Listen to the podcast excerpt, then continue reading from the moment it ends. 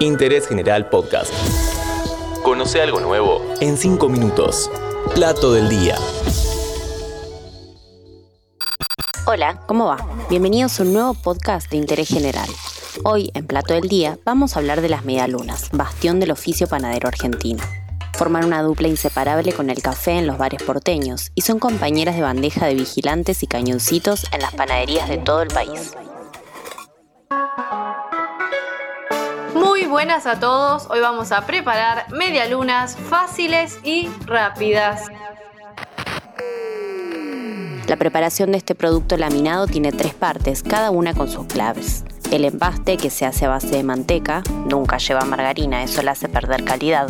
El amasijo, que lleva leche, azúcar, harina, levadura, huevos, sal, extracto de vainilla y miel.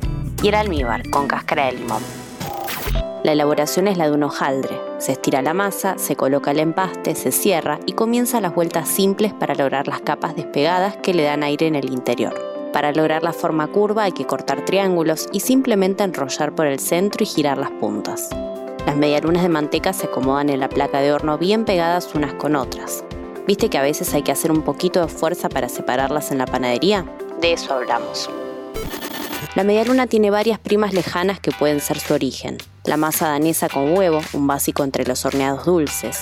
El halbmond, un pan alemán de masa brioche cuyo nombre significa medialuna. Y el croissant, que en francés significa creciente, lo que nos hace pensar también en la fase de la luna. Aunque a veces se confunden o se intercambian sus nombres, croissant y medialunas no son lo mismo.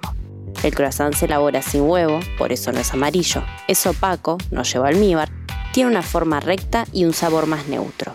Para entender bien la diferencia entre ambos, te invito a leer la nota que Laura Lidwin publicó en Vinómanos. Pone media luna en el buscador de la web y la encontrás enseguida. Y si querés meterte a fondo en el universo panadero, mira los favoritos de Juan Manuel Herrera en Buenos Aires, en el canal Gourmet, en donde recorre sus panaderías elegidas de la ciudad.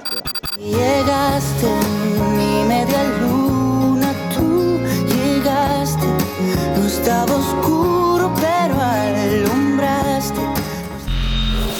Vamos a hacer zoom en un tipo particular de medialunas, pero antes, si te gusta este podcast, aprieta el botón seguir en el perfil de interés general, así te enterás cada vez que se estrena un nuevo episodio de Plato del Día. Ahora sí, agarremos la ruta para ir a Mar del Plata, tierra de medialunas sabrosas. ¿Cuál es el secreto? Por allá prefieren no revelarlo, pero el oficio y la dedicación a este producto en particular durante años son gran parte de la respuesta.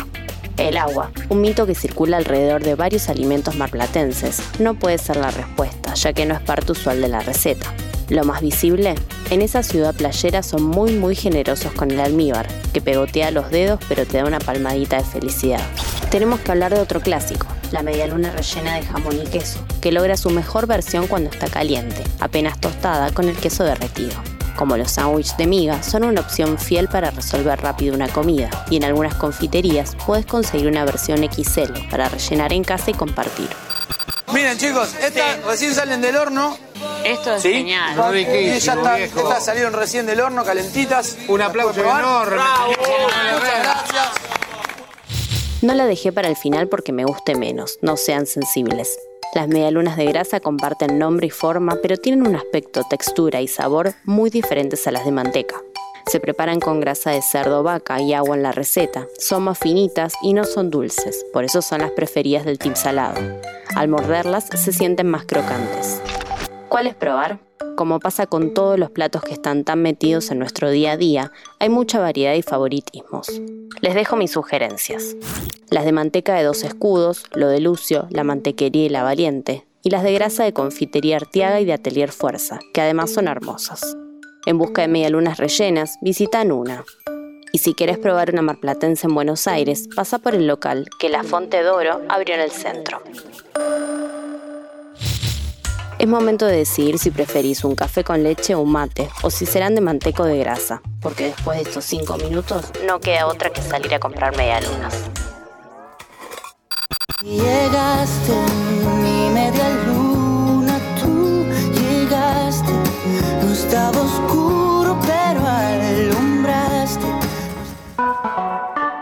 Seguí a Interés General en Spotify y escucha nuestros podcasts nuevos todos los días.